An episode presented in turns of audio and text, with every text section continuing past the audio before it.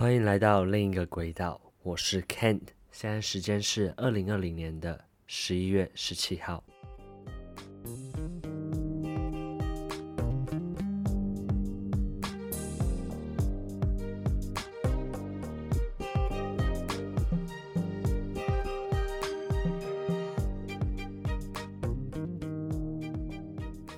大家好，今天呢，我邀请到了一位我的朋友，他目前是在德国读书，然后他在那边目前待了已经六七年的时间了。然后今天呢，很高兴可以找他一起来跟我，然后跟大家来聊聊天。对，那我现在先打个电话给他。喂，嗨，嗨，有听到吗？有有有有听到清楚清楚，克服时差的问题哦。现在下午，我那么快死掉了。对啊，真的今天快死掉了。对，好，这不重要。好，那今天非常非常高兴邀请到 Susan，目前是在德国读书，对不对？对对对，目前是在德国，今年是第七年了。我非常久的时间，你是去读医学系的吗？我没有开玩笑，开玩笑。那七年呢，哎、欸，这段我们没有 say 好，没有开玩笑，没有，我们没有在 say 的啦，讲的好像我们是 say 的。然后第七年的时间了，是不是？对对对，我是读音乐的，读音乐的，然后我就高中毕业的时候就过来了。所以你，哎、欸，你原本在台湾高中的时候，你就是读音乐的？是我高中，其实高中开始才讲，才读音乐的，才认真是科班这样子。了解，但我蛮好奇诶，讲到这里，像是呃，我身为一个外行人，然后我们一般讲到呃，可能学音乐，我们可能第一个想到的会是呃，你知道的奥地利嘛，维也纳嘛，就是去维也纳。对，那嗯，那德怎么会选择德国那个时候？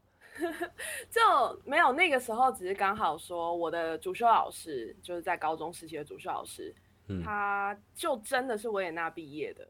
然后呢，那个时候我只是在想说，哎，反正他就是从一个讲德文的国家回来的，所以那时候也傻傻的啦，就想说，OK，好啊，那那那我去德国好了。而且德国就是也蛮多，相对奥地利来讲，德国其实蛮多蛮大的嘛，所以相对就是很多，对，德国大很多，学校可以考，嗯，对对对，没错。但就对啊，大家都会马上马上反应说维也纳就是音乐之都啊。应该这个你这个问题应该被问到烂了吧？有没有有没有被问到发火的经验？有没有跟大家分享一下？有有有，我有一次真的发火，可是就因为我觉得这个是一个刻板印象啦。说实话，因为我个人觉得，呃，如果出来到国外的话，是没有说。哪里比较好，或是哪里最好，或者什么？我觉得其实不会有这种想法啦。但是因为毕竟长辈的话，难免就是跟他们沟通的时候，他们还是会有点这种想法。然后那个时候我忘记我也是遇到一个长辈，然后他也是就这样问我，他就说：“哎、欸、啊，然后你念音乐的哦啊，那这样子你不怎么没去维也纳这样？” 我那个整个表情，他的那个表情我都浮出来。然后因为。那个时候刚好就是在过年，就是也是过年期间听到这个问题，然后你也知道，就是过，其实如果一次的话，我是不会爆炸啦，但是你知道那个就是积累有点久了这样，然后到最后一个，我就想说，嗯，忍不了这样。我就跟他说：“哦，没有啦，那个那个阿姨，我告诉你哦，那维也纳好难考哦，我太烂了，考不上啦。”这样他反而可能不知道怎么接你的话，他会觉得有点拍谁这样。我妈 在场也很尴尬，然后那个阿姨在场也非常的尴尬，然后我自己心里就觉得好爽。不错不错，我觉得这个这个这个是很好很好的一个。对对对，那我有点好奇，像你当初这样十八岁。呃，高中毕业就到了德国。那当初准备这件事，你当初本来就会德文吗？还是说你到了才学？还有怎么这样子从台湾突然哎、欸，就这样考到德国那边？呃，当初在台湾的时候，其实有念过德文啦。但是你在日本你也知道，就是其实真的你语言这种东西，你一定要去了那个国家哦，对啊，你才真正切实、确确实、切实实际。确实的可以学到这个语言，可以用了，不然有点 像纸上纸上谈兵那种感觉。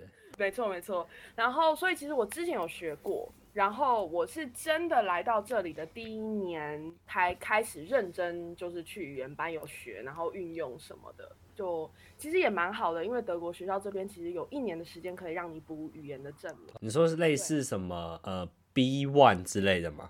德国检定这样子，分 A 一、A 二、B 一、B 二这样，呃，就跟那个托福、雅思有有一样啦，就是他们我们的制度也分蛮多种的。嗯哼，对对对，但是我考的是其中一种是嗯德国歌德学院的制度，大学的时候是需要一二。如果相对于嗯类似托福、雅思，大概它是在一个什么程度？我真的不知道，我就没有考过。OK OK。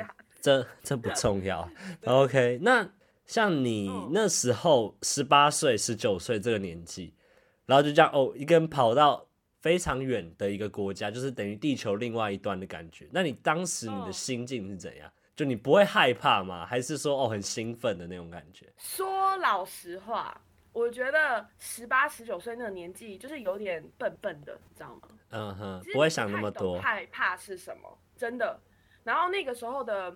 我们学校的大环境是，因为我们是我们的那个学制有点奇怪，就是有点像是独立招生，从高中开始，嗯，但是你到大学这之间，我们是不需要考那个叫学测的。但是如果你高中呢，你修的课就是你都有准时修完的话，你会有一张高中的同等学历证明，这样。哦，就等于说你在台湾可能读完音乐高中的呃算是科班，然后那张证明。就是全世界都都，假如你假如你在日本好读了音乐科班证明，你也可以用这张去申请欧洲的学校之类的是吗？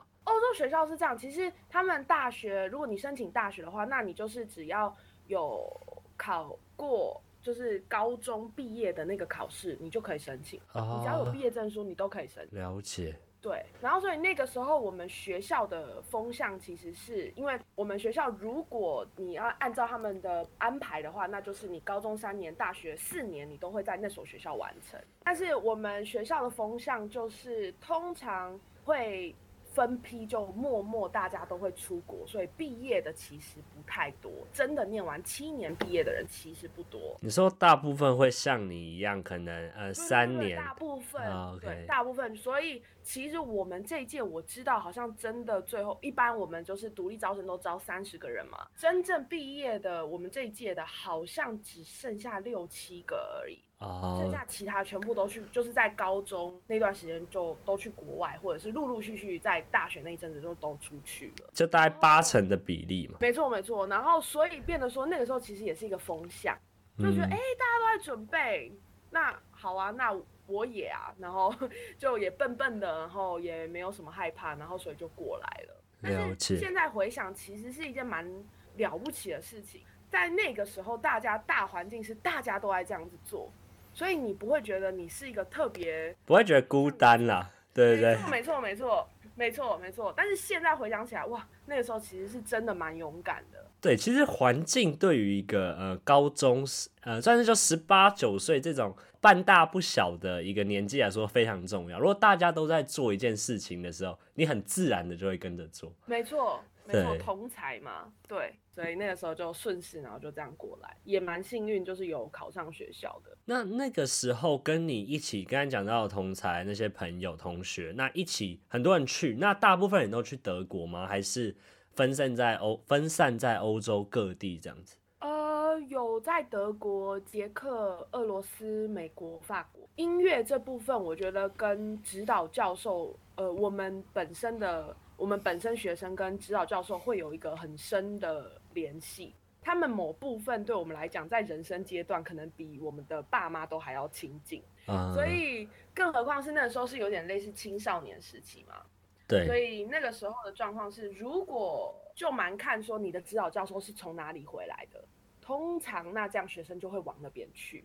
但你没有去维也纳。我那时候只想说，哎、欸、哎、欸，我那时候只想说，哎、欸，反正讲德文嘛，对不对？所以我又就想说，哦，好啦好啦，就有。其实我之前考试的时候，我也不是一次就考上啦，其实我也是试了两次啦。啊、oh, 我第一次是真的有去考维也纳，可是没有上啦。哦、oh,，真的有发生，跟亲戚讲的故事真的有发生。没错，我要亲戚只是讲的比较厌世一点，但是故事是实在的啦。那那个时候考试是怎样？是就是你你呃，像音乐，我我的概念可能是你录个呃 video 传过去，给他看你音乐呃的乐器的表现，还是说是要飞一趟之类的？欧洲这边是你要本人过来，我、哦、要先飞一趟。我那边好像是有分几一第一轮、第二轮，然后第一轮好像他们都是先是 video，嗯，先送过去。对，但是我们这边就是比较麻烦，就是你要亲自过来考。所以对，所以我觉得事前准备啊，然后而且德国，我就是德国的报名系统蛮混乱的。然后那个时候在我的年代，那个时候还没有呃所谓的代办很盛行，还没有很盛行。嗯，对，所以那个时候几乎报名表什么的你都要自己看。然后很多德国学校他们几乎根本没有英文网页。哦。对，这是非常痛苦的一件事哦，在收集资讯这一块，真的很痛苦。然后他们不会，你知道，他们有，总之德国，我们可能之后等一下会谈到，就是德国人是一个蛮可爱的民族啦，哈。嗯。然后因为他们就是在，嗯，在嗯音乐学校部分，这些他们都是独立招生，没有像是我们什么联招那种东西的。OK，所以等于是你要考每一间音乐学校的资讯，你都要从不同的音乐学校的网站自己去收集。哦，这非常的花时间和力气。没错，而且他们不会就是有一个说哦报名简章，然后你就点进去就没事了，不会，他们就是会藏在一个很莫名其妙的地方。德国人有一个怪逻辑，他们很多报名连接，可能我们台湾想象的就是说哦，他旁边就是会做一个很醒目的。你知道按键，然后你点那边准没错，就很清楚这样。没错没错，可是德国人很爱他的，就是说他会说哦，请点选这里，然后这个这里呢是在一个文章里面的其中一段，然后一个超连接。看，这是什么逻辑？这是什么概念？你现在懂了吗？你现在你现在懂他们这做这件事情？我还是不懂。OK，我现在还是不懂。OK，但是他们会很清楚的跟你叙述一篇哦，然后就有一个超连结，然后。它的超连结上面就写说这里这样，然后就在一篇文章里面的其中一个小段，一个小超连接，然后那个就是你的招生简章。不要讲考试了，光第一步报名就搞得你真的很头痛。没错，而且那个时候呢，就是其实有代办，但是那个时候代办呢，一定没有像美国那边的那么盛那么多嘛，因为那时候来欧洲的人也没有像美国那么多。Uh. 哇，那个时候的代办根本就是天价。啊、哦，很贵，对，而且就是是贵没有关系，但是是超不合理的。天哪，就是这个应该会匿名吧？哦，匿名啊，匿名啊，没有匿名也没关系啊，没有人会听。没有啦，没有，你就说，嗯。那个时候的代办有些是还要就是，如果带你的小孩来这里考试的话，他们是算日薪的，你要付他的日薪，你还要付他的旅社费，你还要付他的交通费。如果考季的话，一趟下来他收一个人，可能都会有十以上的价钱。等于说，那他他去那边，他也没有特别做什么事啊。就假如你在考试的时候，他妈他他可能在玩之类的，事吗？他可能他可能就是会陪你到考场，然后也许用德文跟那些老师就是交涉或什么的。但是但是总之，我是觉得这个花费还是非常的很不是很合理，嗯，对，对，对，对，很不值得啦。对啊，没错没错。其实我是觉得，如果你有打算，就是想要出国念书，然后在这个地方好好的生活一阵子的话，其实你说那些招生简章，或者是你要看这些报名的事项，是一件很麻烦的事情。但是你往后真正过来念书的日子会更苦哦，更多更多东西，对，没错，那是一个行前第一步。我觉得，那你就是要自己去，呃，怎么讲，度过这件事情。没有错，对，我觉得这是一个，这是一个过程。然后，如果你自己可以过了那第一步的话，那当然你之后的日子，这该怎么说？感觉这是一个事前挑战吗？像是我们如果想要达成一个我们很想要的、很想要达成的目标，我们一定会付出一些很辛苦的过程，或者做一些我们可能不想要做的事情。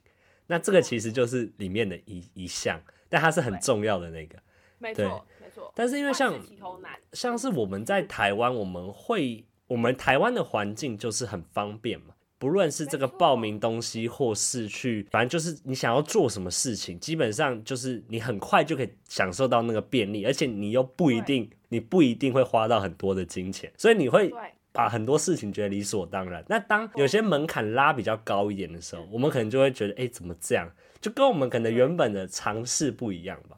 对，那我觉得这其实这才是，呃，如果到国外啊，到国外其实你会发现到很多像是使用者付费，或是一些你想要得到比较好的呃待遇或便利的话，你就要相对应付出比较高的金钱。这个观念，我觉得台湾人可能我不敢讲全部人呐，但就是不少人确实是没有这样的一个观念。对，这就很明显反映是在德国的健保费上面。留学生因为签证关系，我们一定要缴公家，就是 他们有分公家机构的保险健呃健康保险，跟私家机构的。嗯、可是我们留学生为了签证的关系，我们一定得要呃公家的公家机构，嗯、对对对对。然后那个保费一个月目前来讲是一百欧。多哦，这样哇，超贵，超级贵，大价钱。然后那个时候呢，就一定我身边就一定有人就想说，天哪，就是一个月保费那么贵，那我可以做的就是我要狂，就是你知道我要狂看，狂看，就像台湾健保被一些老人用的乱七八糟，反 正就是类似的，就觉得说哦，我一定要去的，就是我保费那么贵这样。然后没想到明年就收到那个。的保险公司的通知说，哦，因为就是你使用的就是蛮多的，我看你就是平常也蛮常生病的，哦，那我就是需要增加你的保费这样。那其实这这个才是一个比较合理的情况。对啊，对啊，没错。但是可是我们如果没有出国，或者是我们都一直生在台湾一个这么便利的环境下，我们不会去意识到其实台湾的便利。是一个非常珍贵的东西，非常珍贵，真的是宝岛，真的，真的是宝岛。真的，因为因为像我们我们德国这边是这样子，每天的八点，所有的店就是关起来，差不多。然后有些的超市呢，也许开到十点，但是不是很多。然后礼拜天基本上是什么都没开的。就大家都是要休息啊。对对对，因为我觉得欧洲人整体的生活步调比亚洲慢很多。嗯，很羡慕。他们，对对对，他们的，所以所谓的流行文化或什么的，如果要传到欧洲来，也需要在更多的时间。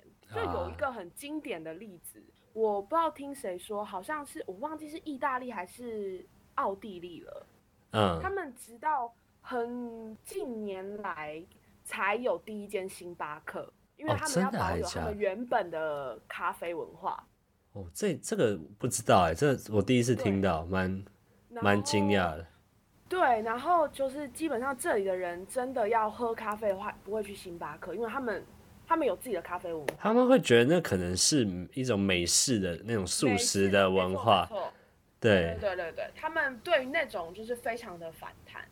所以反弹啊，嗯、就是反弹也是加上因为现在川普的关系，他们他输了。是我我对于这个倒是没有什么政治立场，嗯、但是我也没有，只是表达说欧洲人对于川普是非常厌恶。其实全世界前阵子有一个呃美国的一个算是民调调查，调查各个国家，好像全世界两个地方支持川普，就是川普民调比拜登高，一个是呃台湾，一个是香港。对吧？其实大部分，对我没有，我也我也没有政治立场。哎，是救护车是吗？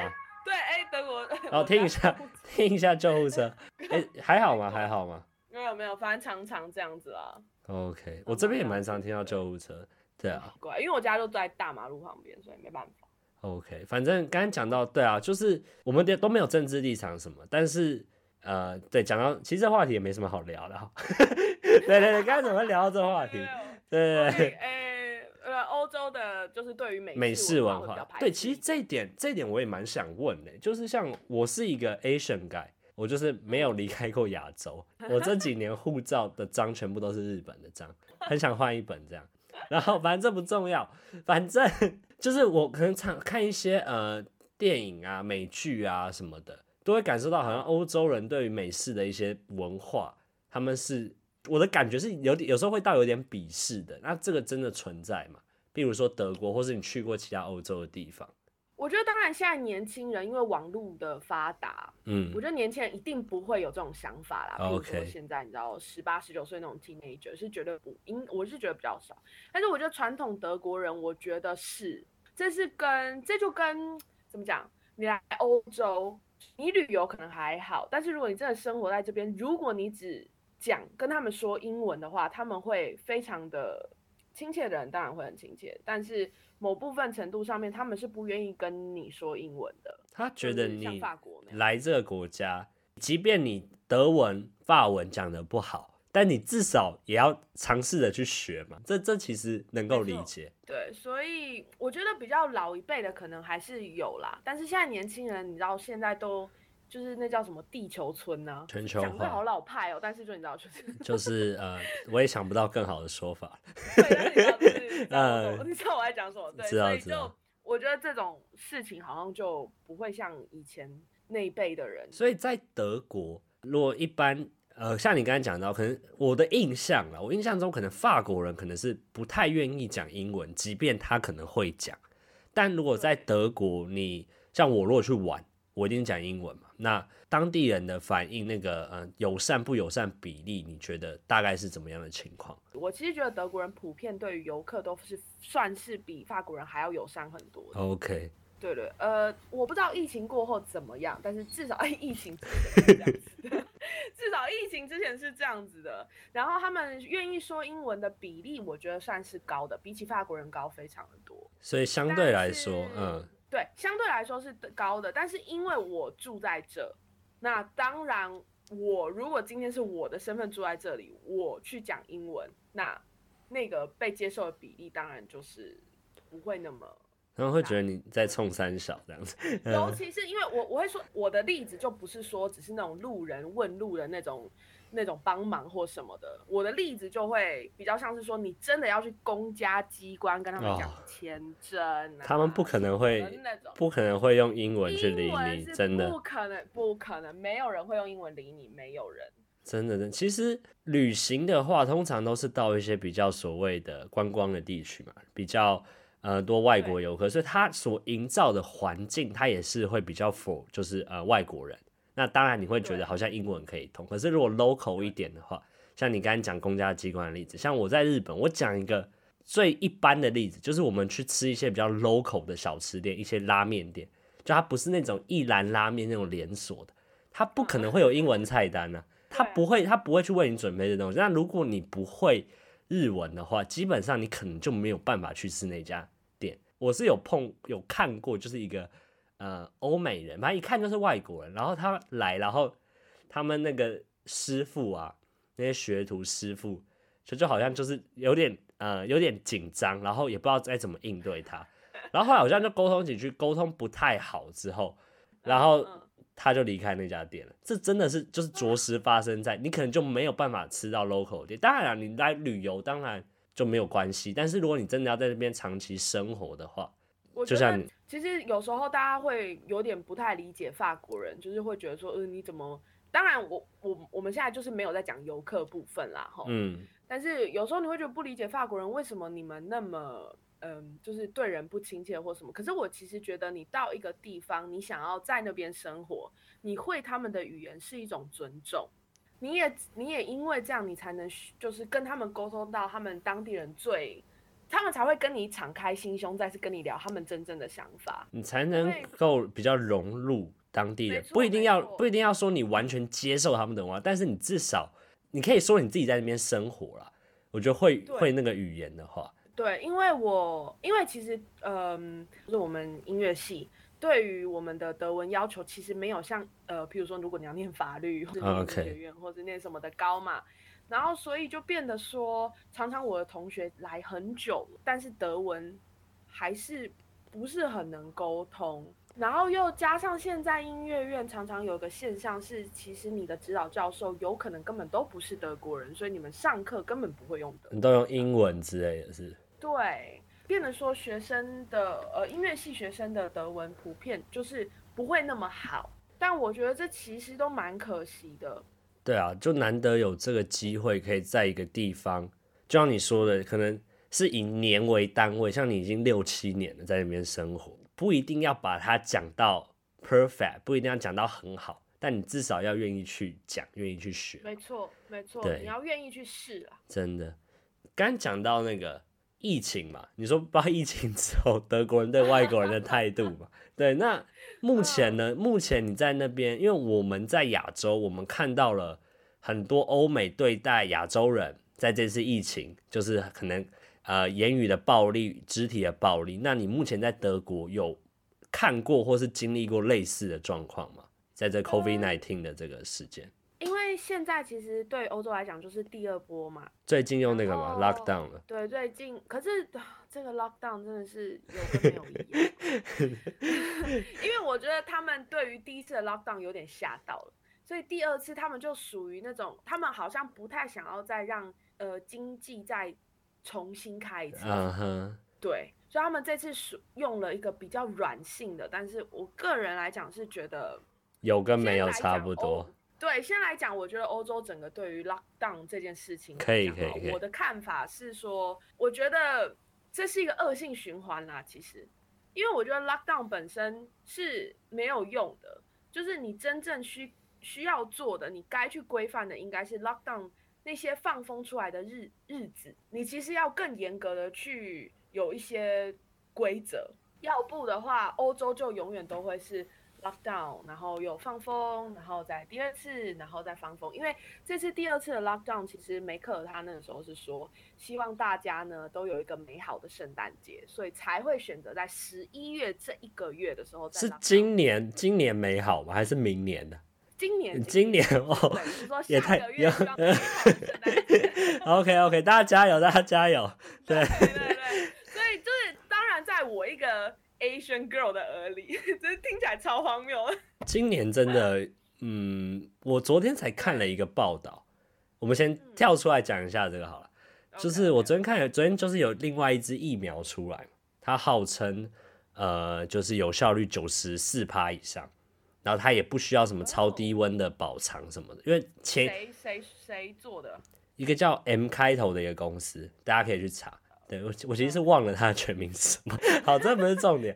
对对对对，大家可以去查一下。反正就是那家疫苗，它是说九十四趴，比辉瑞的那个再高嘛。然后它不需要，它不需要在超低温的环境，它就是一般好像是二零下二十度左右，它就可以运送，就可以保保存这样子。然后有一个就是它上面呃的执行长就在讲说这个疫苗。说他觉得这个疫苗会慢慢的就是改变大家的生活，就是让大家回归正轨。然后他他的他最后的一句话是说，预计明年冬天大家的生活就可以恢复正常。所以大家不要高兴太早，还有一年呢。我我觉得应该一定还要再一年，因为呃，就是这一波疫情，就是所有疫情开始到现在，我其实都是没有回台湾的。然后那个时候的选择。哎，我为什么会讲到这个？没有，我只是想就继续讲就对了。对，OK，好，对 就是呃，我那时候选择没有回台湾，其实因为其实我那时候超害怕。三月、三四月的时候嘛。三四月的时候，我真的超害怕。第一方面是怕疫情这个本身，嗯。第二方面就是怕说你之前刚刚在问我的歧视，因为那个时候是真的蛮多消息，特别针对亚洲人啊，嗯、会做一些暴力啊或什么的。我本人是没有遇到过暴力，但是言语上的那种歧视或是攻击，其实还是有啦。但是基本上就是一些小屁孩啊，那种就说啊，你你是 Corona 这样之类，就是我觉得还算轻微。OK，就是啊，就让他讲就好了。